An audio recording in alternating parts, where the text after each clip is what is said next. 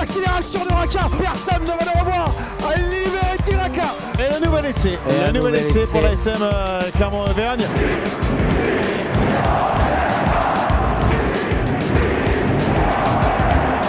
Bonjour et bienvenue dans Ici Montferrand, le podcast qui s'intéresse à l'actualité de l'ASM. Franck Azema devrait-il faire tourner son effectif face à Bordeaux? C'est la question qu'on va se poser aujourd'hui. À mes côtés pour y répondre Christophe Buron, euh, Fred Verna et Manuel Caillot. Bonjour messieurs. Salut Greg. Salut Greg. Euh, les top flops, bien sûr. L'info de la semaine, on y parlera d'un Toulousain, bientôt Clermontois. Et puis le quiz euh, pour terminer. Mais d'abord, cette question est-ce que Franck Azema devrait faire tourner face à Bordeaux? Christophe? Oui, non en rapide? Ouais. Ah, je pense qu'il faut qu'il faut qu'il fasse tourner, oui. Oui. C'est oui, oui non. Non. Et oui, mais. Oui, mais très bien. On a trois avis euh, complètement différents. Euh, pourquoi euh, oui, Christophe? Parce que derrière, il y a une échéance qui est beaucoup plus capitale et je dirais presque décisive dans, dans le bilan général de ce début de saison, qui est la venue de Lyon. on voit depuis le début de saison que Franck Azema utilise beaucoup les, mêmes joueurs. Il y, en a quelques-uns qui sont un petit peu petit peu sur les rotules tout de suite. Et puis euh, il l'a d'ailleurs annoncé hein, des samedis soirs que ça serait le but recherché en faisant un peu de turnover, ça serait aussi de servir un peu la concurrence. Et je pense notamment à certains jokers Coupe du Monde qu'on n'a pas encore trop trop vu. Donc euh, rien que pour ça, ça serait intéressant qu'il fasse tourner, sachant qu'il n'y a pas un impératif de victoire à Bordeaux, dans la mesure où ils viennent de rétablir, après les deux faux pas qu'on connaît, ils ont rétabli en allant gagner à Paris en battant Montpellier ils sont vraiment enlevés de la pression par rapport à ce résultat. Donc il n'y a vraiment pas plus l'obligation de résultat en allant à Bordeaux. Avant que tu dises non, et pourquoi tu dis non, Fred, juste on va regarder le calendrier de la SM. Effectivement, ils reçoivent Lyon, mais après, euh, il y a quand même euh, une bonne période de repos euh, pour, les, pour les Clermontois. il y a une possibilité hein. de trois semaines pour se, pour se régénérer. Est-ce qu'on ne devrait pas faire le forcing, Fred, jouer à fond contre Bordeaux, puis jouer à fond contre Lyon puis Justement, tu m'as enlevé mon argument, mais c'était celui-là. Effectivement, il y, a, il y, a, matière à se reposer derrière ces, ces, échéances. Donc pourquoi, pourquoi faire tourner une équipe qui vient de gagner? Il me semble que la dynamique de la victoire, c'est quelque chose d'important dans le sport. Euh, alors après, tout dépend comment on interprète la question. Tourner, ça veut dire quoi? Est-ce que c'est remplacer deux joueurs? Est-ce que c'est euh, faire un, turnover complet, c'est-à-dire euh, faire, 10 changements? Je ne suis pas sûr que l'ASM d'ailleurs a la possibilité de, de, réaliser dans l'état actuel des effectifs 10 changements. Si c'est pour reposer un ou deux cadres, effectivement, ça me semble tout à fait logique. faire tourner, clairement, non. Et d'ailleurs, petite précision, tu, parlais de d'échéance capitale la réception, tu l'as qualifié d'échéance capitale la réception euh, du loup. Euh, qu'est-ce qu'elle a de plus capital finalement que d'aller à l'UBB on, se rend compte parce que c'est à la maison et que c'est. Mais ça, ça franchement, pour moi, pour moi, il faut en sortir de ce schéma-là. On se rend compte aujourd'hui ah bah, que dans, dans, le top 14, on va gagner partout.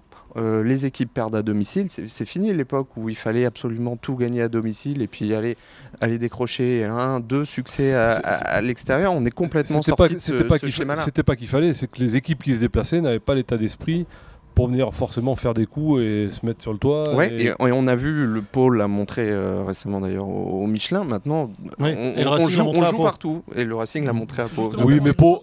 Avec cette défaite face à Pau, effectivement, la SM euh, dans sa tête ne voudra pas perdre une deuxième fois euh, chez elle cette saison. Donc c'est pour ça que, en plus, ce match face à Lyon, voilà, mettra sûrement les, les, bouchées doubles. Alors tu disais oui, oui, mais toi, ben, Manu, pourquoi mais alors? Je rejoins un peu Fred. je pense qu'il ne faut pas effectivement, comme le Fred, de changer toute l'équipe. D'abord, euh, je pense. pas dit ça non plus. Hein. Oui. Quand on parle de euh, changement. Je pense que le staff n'a pas les moyens euh, humains aujourd'hui pour, pour le faire. Je pense qu'effectivement, il faut opérer certains changements, mais garder malgré tout une certaine ossature. L'ASM voilà, a gagné ce week-end.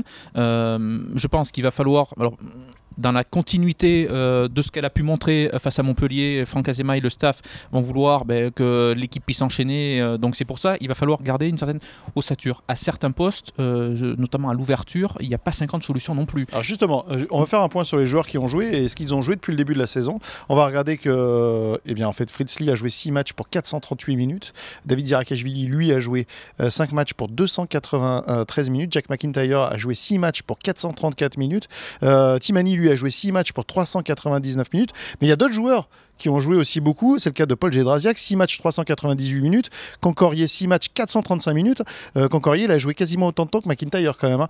Euh, Moala, 6 matchs 425 minutes. Et puis Nika Bendanon, 6 matchs 430 minutes. Ça fait 8 joueurs quand même qui ont été ultra sollicités par, le staff depuis le début de saison. mais il y a certains postes effectivement où le turnover pourra s'effectuer.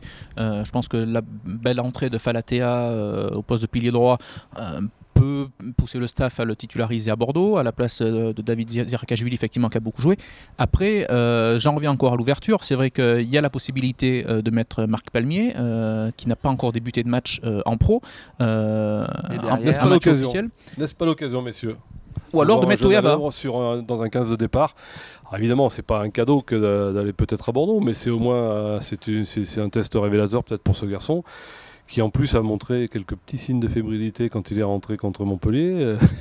Une, action, une action malheureuse. Dans, un match euh, presque malheureuse. Dans un match ce, ce, ballon qui sauve de la touche et qui permet de donner un essai. Quoi. Et puis euh, cette pénalité qui passe assez largement à côté, qui est voilà donc qui est peut-être un signe aussi un petit peu de, de, pression supplémentaire dans sa tête. Donc euh, le faire débuter dans un match à l'extérieur, c'est peut-être la solution aussi de il faudra un buteur d'ailleurs. En fait, on, parlait d'ouverture, il faudra un buteur. Est-ce que la vraie solution, pardon, mais est-ce que la vraie solution pour intégrer un jeune, c'est pas plutôt de le faire jouer 35 minutes en fin de match, enfin dans un match où Oui, mais ça fait 6 matchs qu'il fait comme ça, et euh, bien entouré. est remplaçant.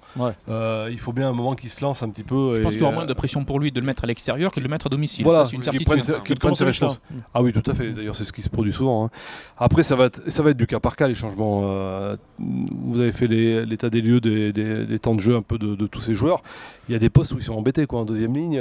Timani, j'aimerais qu'on beaucoup joué, mais derrière, c'est un peu tout de suite. Euh... Timani avait déjà beaucoup joué l'année dernière. Il avait beaucoup joué. Euh, il a quasiment le temps de Il s'est fait nettoyer le genou à l'intersaison, donc il a eu une préparation un peu tronquée. C'est vrai qu'il euh, mériterait qu'on le mette un peu à l'herbage, mais euh, il n'y a pas trop. Il n'y a pas trop de solutions. Bon, je pense qu'on va revoir l'anglais Georges Méric. Mais est-ce qu'ils le feront débuter Je ne sais pas. Euh, Fritzi, euh, Fritzi, apparemment ne devait pas trop jouer contre Montpellier parce qu'il avait un petit problème euh, d'épaule qui s'est fait. il s'est un petit peu, il a pris une secousse à Paris. Hein, je revois l'action d'ailleurs. Il, a bien fait d'être là contre Montpellier. Je pense. Mais il a bien fait d'être là. il valait mieux qu'il soit là. Est-ce que lui aussi ils vont pas avoir la tentation de le, de le, mettre au repos? Alors après il y a en numéro 8, bon il y a Levavé. Mais Levavé me paraît être plus un impact player qu'un véritable leader euh, dans un 15 de départ. Il y a Julien Ruot éventuellement. Après, euh, on a vu avec les espoirs euh, ce dimanche, qui a marqué un essai d'ailleurs. Je pense que c'est aussi le moment d'ouvrir peut-être un peu le, groupe à quelques jeunes. Et puis, et puis également, bon, il y a les. Y a les alors Levavé en fait partie, mais, à, d'autres postes, il y a les, frères Lanin, il y a les frères. Ouais.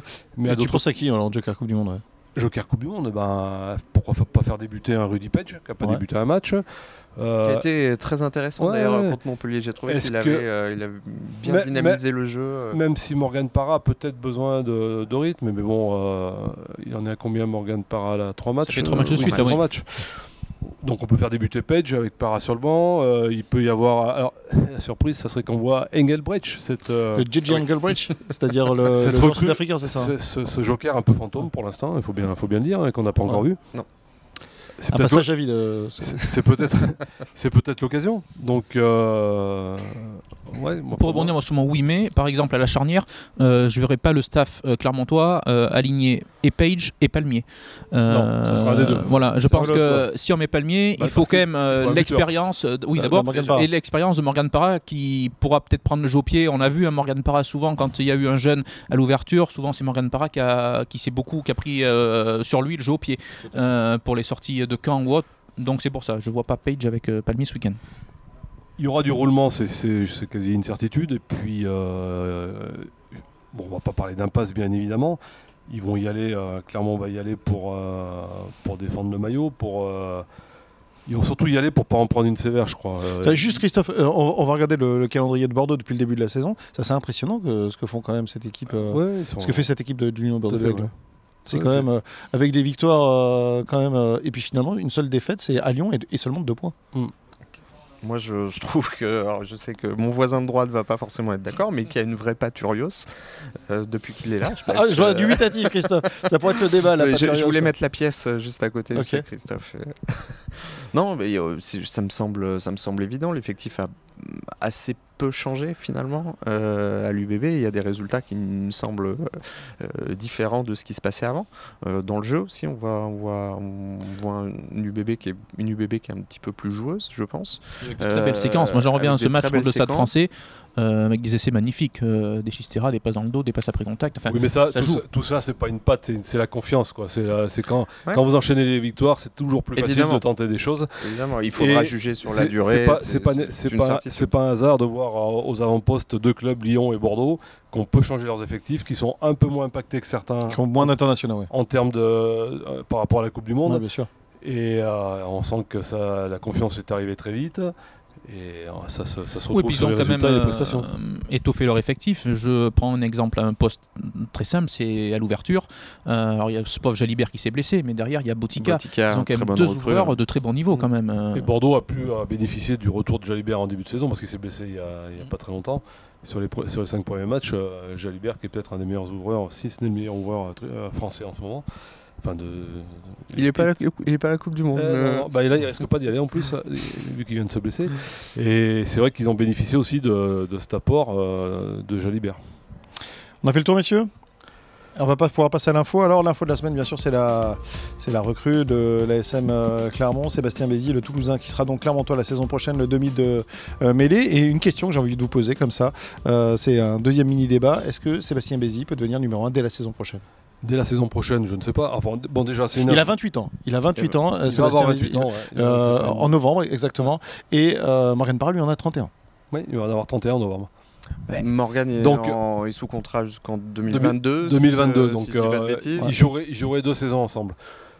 Je ne sais pas s'il y aura un numéro 1. enfin, si, il y aura Parra serait capitaine, il sera forcément le numéro 1 la saison prochaine, quand il y aura Sébastien Bézi, quand il arrivera. Toi, tu vois plutôt dans un rôle de Ledlow, c'est-à-dire le, numéro 1 bis, quoi. Ah, bah, euh, on, sort quand même d'une saison où, alors, euh, par la force des choses, avec la blessure de Morgan Parra sur la fin de saison dernière, on n'avait pas un numéro 1 et un numéro 2. On a eu mais sur les matchs capitaux, on peut penser que c'est Morgan Parra qui aurait joué s'il n'avait pas été blessé.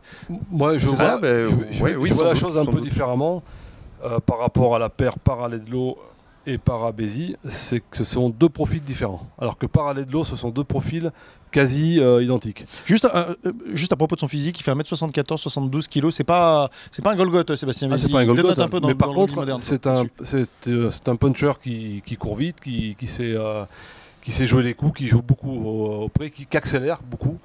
Et c'est, un profil qui a pas trop à l'ASM. Charlie Cassan a un peu ce profil-là mais bon, visiblement, il a un petit peu laissé passer un peu le train, là, j'ai l'impression, et ça va être compliqué pour lui. Et puis, euh, il, faudra un troisième euh, numéro 9. Hein, il en faudra un troisième. Alors, est-ce que ça sera lui Est-ce que ça sera Kevin Vialard je, je, miserais plutôt sur le, plus jeune. Sur Vialard mm. Sur Vialard. S'il revient bien de sa blessure, euh, grosse blessure. Oui, il a, fait le croisé, donc toujours pareil. Hein, il, faut une, il faut une année pour retrouver son Pour revenir. Mais euh, Bézi numéro 1, j'y crois pas dans d'entrée comme ça. Euh, pas tout de suite. Bézi a une qualité. Quand même, moi. Bézi a une qualité, comme Ledlow l'avait, c'est de pouvoir jouer aussi, euh, de pouvoir dépanner à l'ouverture. Jouer à l'ouverture. Pas négligeable. je pense d'ailleurs qu'il a beaucoup plus de matchs. J'ai pas vérifié les, les, stats, mais je pense que Bézi a plus de matchs à l'ouverture que Ledlow n'en avait d'ailleurs. Oui, mais Para a joué une Coupe du Monde à l'ouverture. enfin, un début de, finale de Coupe du Monde, pardon. Tout à fait. Manu, tu disais pas, pas, pas, pas sûr, toi, pour. Oui, parce que euh, Bézi quitte Toulouse euh, euh, en raison de la concurrence avec Dupont, où Dupont était clairement numéro 1. Alors je sais pas, est-ce qu'il est prêt à quitter son club où il a fait toute sa formation pour revenir dans, avec un statut de numéro 2 oui, mais là, Il n'a pas fait le choix de la facilité quand même. Il faut donc au moins lui accorder ça. Il y avait des clubs, tout dépend après, c'est pareil. il, sait très bien qu'il va être en concurrence avec quelqu'un qui n'a pas non plus un an de plus que, enfin qui n'a pas 23 ans comme Dupont, je sais pas quel âge a Dupont, 24. Mais là il, va, il, va, il va avoir affaire. Tu penses qu'il se dit qu'il va être barré jusqu'à la fin de sa carrière s'il reste avec Dupont? Ah bah, non, plus que sa carrière, vu que il est le numéro 1 est plus jeune que lui. Oui, c'est ce que je te dis. Alors que là, il arrive dans un club où le numéro 1, il, son, il, lui restera deux saisons. Donc c'est rien. Le numéro 1 est pas dehors encore. Hein. Euh, deux saisons, voire plus, on ne sait pas. Alors lui, lui Qui pas Oui. Ah non. Morgan a toujours dit qu'il allait, euh, qu'il arrêterait avant 2023. non, non, il a dit qu'il arrêterait en juin 2022. On verra, peut-être. Tu veux dire en juin de, 2000, pardon Juin 2022. 2022. Mais j'attends de voir la saison prochaine quand même. Ok, très bien. on va laisser la question en suspens d'ici euh, la saison prochaine. On suivra attention à avec attention à la saison de Sébastien Bézi. Les top flops, euh, on va passer tout de suite au top flop et tout à l'heure ce sera le quiz. Un quiz très spécial dont le thème sera deviné d'entrée. Je vous le dis. Euh, Christophe, ton top mon top, c'est Olivier Raka, qui est bon, qu'on a fortement décrié partout après ses prestations plus que mitigées et qui s'inscrivait un petit peu dans une fin de saison dernière qui était un peu contrasté. C'était, on ne retrouvait pas le, véritable Raka qu'on avait connu à, les saisons précédentes et en début de saison dernière. Il n'a pas tout fait de manière parfaite sur ce match contre les Tonga. Il a, il a aussi perdu un ou deux ballons. Il n'a pas toujours bien défendu. Mais on sent qu'il a retrouvé une confiance, qu'il a retenté des, des choses, qu'il a sa course sur le premier essai de Katawa est magnifique, le float pareil. ce, match va lui faire du bien. Va lui faire du bien. On n'a peut-être pas mesuré parce que c'est des, des, garçons qui sont culturellement et par rapport à leur éducation très discrets, ils sont dans leur bulle, on ne sait, pas trop ce qu'ils pensent. Visiblement, c'était un garçon qui avait été affecté beaucoup par, euh, par tous les événements qu'il y avait eu autour de lui, par, peut-être par sa blessure et puis peut-être par les critiques, on ne sait pas. Et là, il avait vraiment besoin d'évoluer en confiance. Je crois qu'il avait été très touché notamment par les, les, commentaires euh, racistes, il faut bien le dire, hein, au moment de sa, naturalisation. Euh, pour, l'équipe de France, Absolument. Après, il y a une chose euh, dont on, dont, on a, dont on a parlé déjà, mais c'est un joueur qui a un physique exceptionnel, qui a besoin de le mettre à 100% et voire même plus pour vraiment briller. Et il revenait de blessure. Donc c'est toujours très compliqué quand on est un joueur avec une expositivité de revenir de blessure. On peut pas revenir à 100% tout de suite, c'est impossible. Oui, tout à fait. Ouais. On a Donc... quand même sur certaines images hier. C'est vrai que pour euh, rejoindre euh, Christophe, euh, il, enfin, il, exprime très peu ce qu'il ressent, ce qu'il malgré tout, au niveau de son visage, de ses réactions hier, on a senti par moments du soulagement. Enfin, après le match, notamment quand il a répondu aux questions des journalistes, on a senti qu'il était, voilà, qu'il il était heureux d'avoir fait ce match-là. On sent qu'il est libéré d'un poids. Ce match va lui faire du bien incontestablement. Fred, ton top? Alors je crois que ça doit être la première fois dans l'histoire du podcast qu'on adresse, que quelqu'un adresse un top à la LNR. Oui, ah, c'est possible. J'ai cru que c'était à Mourad Boudjelal. C'est possible, c'est souvent euh, la LNR fait, souvent l'objet de, de, flop. Là, je, voulais euh, euh, souligner le, la sanction qu'a donnée la, LNR vis-à-vis de Montpellier pour le dépassement du salary cap. Du salary cap pardon. 470 000 euros d'amende pour le MHR pour le dépassement du, du, du salary cap. enfin. Moi, j'attendrai, euh, j'attendrai pour attribuer un top à la LNR qu'elle sanctionne de point terrain, qui est beaucoup plus. Euh, financièrement. 470 000 euros, un demi-million, c'est pas, c'est pas négligeable. C'est pas 2, négligeable. 2 milliards, 35, 350 euh, millions d'euros. tu parles de, monsieur qui, notamment. Voilà, du échafaudages. Voilà du roi de l'échafaudage. Ouais, donc oui, effectivement, c'est, ça peut, être, ça peut paraître une paille. Quand, ce genre de dépassement, de, de, de, de travers seront sanctionnés de, points terrain en début de saison, voilà, vous partez avec 5 ou 6 points, ou enfin peu importe, un barème, là ça aura une valeur euh, autre pour moi. Ton top, euh, Manu? Ce sont les, promus euh, en top 14 qui brillent cette saison. Pas, pas que non? Non, pas que, mais non, notamment Bayonne qui est allé gagner à, Agen. Ça, déjà sa deuxième victoire à l'extérieur pour l'Aviron, qui mm. joue sans complexe. Très bien. Non, j'allais dire merci Manu parce que je voulais pas que t'enchaînes. Non. Euh... très beau parcours de Brive aussi. Voilà. ah, d'accord, Franchement, bon, c'est vrai que c'est une période particulière euh, pour les promus. Ils le savaient. Avec cette période de Coupe du Monde, ils sont moins impactés que, que certaines euh, équipes. Mais ils jouent crânement leur chance. Ils ont axé leur, euh, leur préparation vraiment sur ce début de saison pour être prêts. Euh, ça pourrait ne pas le faire, mais pour l'instant, les résultats sont là et, et bravo à eux. Et Brive qui En tout cas, ça, ça, rend ce top 14 totalement illisible. Hein. Le classement, là, il faut attendre, à mon avis, la fin d'année pour euh, déjà avoir une des plans sur la comète. Période Coupe du Monde, effectivement. Manu, ton flop? Alors, sont tous ces supporters, alors dans tous les stades, hein, je ne vise personne, euh, qui se mettent à siffler maintenant à la moindre décision, euh, au moindre coup de sifflet de l'arbitre. Voilà. Alors, euh, dans un sens, ça me rassure. Visiblement, la fédération cherche des arbitres parce qu'elle n'a pas beaucoup. Bah, visiblement, il y en a plein les stades. Donc, que ces gens-là qui se disent visiblement connaisseurs et tout, bah, prennent un sifflet et aillent arbitrer. Ce qui est vrai, Manu, c'est que le public siffle de plus en plus l'appel à la vidéo. Il n'y a pas que ça. Le moindre coup de sifflet, le moindre. Euh, Quand on entend certains commentaires, très franchement, ça va. Donc euh, voilà, que les gens. Tant qu'on lance pas des bouteilles en plastique sur les buteurs au moment qu'ils frappent. Oui. Comme, comme dans un autre sport bien Ceci connu. dit, quoi. Non, mais c'est nous qui le bol. Voilà. Où les animaux sont derrière les grilles. On ne voit pas de quoi tu parles, Christophe. À toi, euh, Fred ah, Mon flop, c'est Venceslas Loré.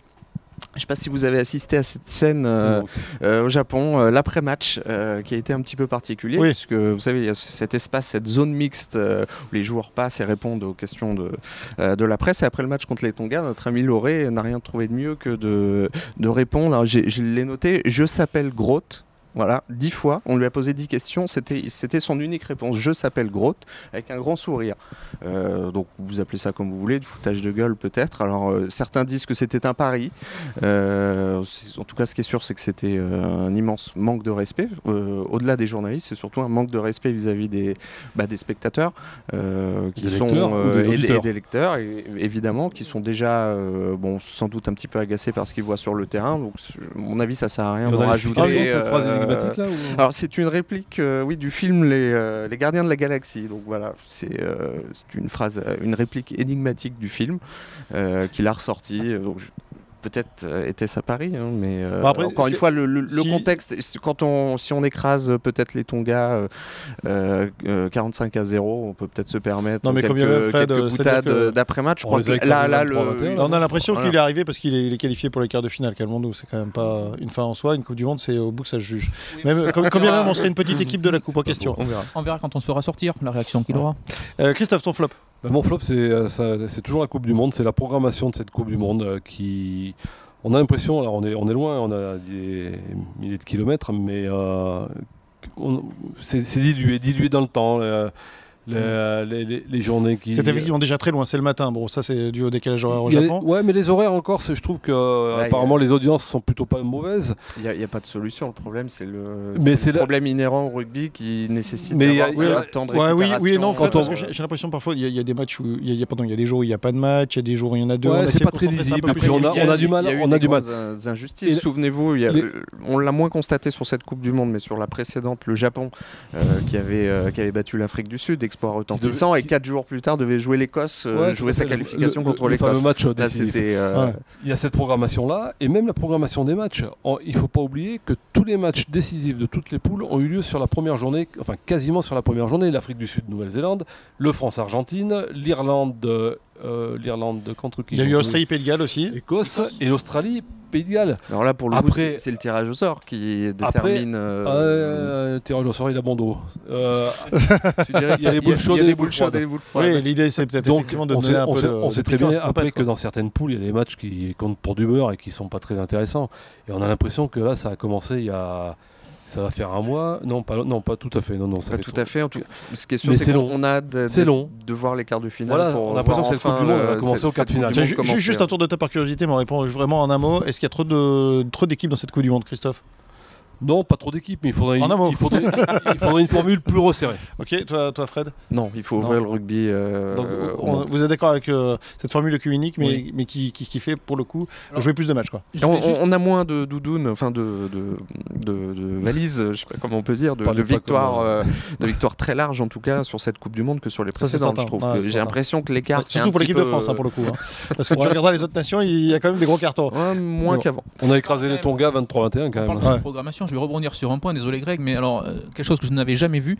Euh, ah, nos amis de la première chaîne, euh, donc qui s'intéresse au rugby tous les 4 ans, a diffusé la première mi-temps d'un match sur TF1. Alors c'était la semaine dernière, je ne sais plus quel jour, je dirais une bêtise, je ne vais pas me prononcer là-dessus. A diffusé le match jusqu'à la 42e minute sur TF1 et à la 42e minute on bascule. Alors ils n'ont même pas, ça s'est joué à quelques minutes. C'est la bascule comme sur France Télévisions. Oui, mais on aura trié hein, sur France Télévisions où ils le font. Mais là, en plein match, Jamais France Télévisions n'a osé faire ça encore. En plein match, on bascule, euh, alors qu'il y avait la mi-temps 5 euh, minutes avant, ils auraient peut-être pu prendre leurs précautions pour euh, changer de chaîne à ce moment-là. Et puis le hymne Get aussi, où ils sont venus après un hymne de, la pub en retard pour le coup d'envoi. Alors c'est vrai que dans mon flop, je suis obligé aussi d'évoquer l'histoire du diffuseur avec ses, insupportables coupures pub et notamment celle qui intervient après les hymnes où, avant le coup d'envoi on revient juste quand le mec tape dans le ballon c'est juste insupportable.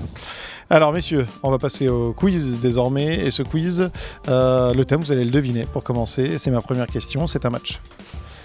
C'est un, match, oui. C'est un match. Euh, oui, euh, mais c'est aussi une recette avec du riz soufflé. Du crunch. Oui, c'est pour Manu. c'est pour Manu. un point pour Manu, bravo. Qu'est-ce que ça veut dire crunch? C'est le France-Angleterre. Oui, mais qu'est-ce que ça veut dire en anglais? Qu'est-ce que ça signifie? Vous savez ça Craquer, non Non. Non Effectivement, c'est ce gros moment de tension, c'est ce moment crucial. Exactement ce que ça veut dire crunch. Ça vous dit un peu le, niveau du, euh, du match en question. Donc toujours un point pour Manu.